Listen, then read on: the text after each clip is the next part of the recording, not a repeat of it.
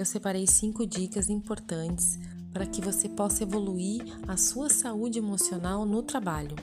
Dica número 1. Um, depois do dia todo de trabalho, separa uns 10 minutinhos para que no final do seu dia você consiga lembrar e anotar todos os sentimentos que você teve durante o dia, principalmente os sentimentos negativos. Anote também qual foi a situação que levou você a sentir esse sentimento. Dica número 2. Adote uma tarefa que desenvolve a ideia de previsibilidade, ou seja, você sabe como vai se sentir diante de cada situação que vir a acontecer futuramente. Isso é o autoconhecimento.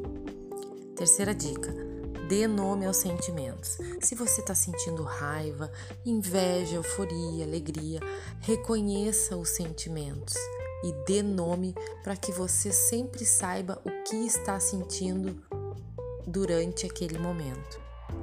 Quarta dica: crie o senso de autorresponsabilidade, pois você é o único responsável pelos seus sentimentos e o seu comportamento.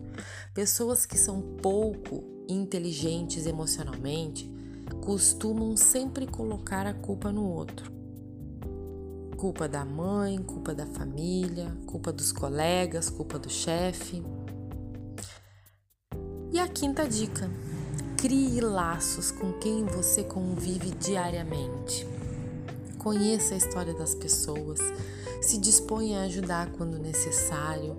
Dessa forma, você cria esses relacionamentos e um ambiente fica muito mais agradável de conviver. Assim, você pode compreender melhor as pessoas e também pode ser melhor compreendido.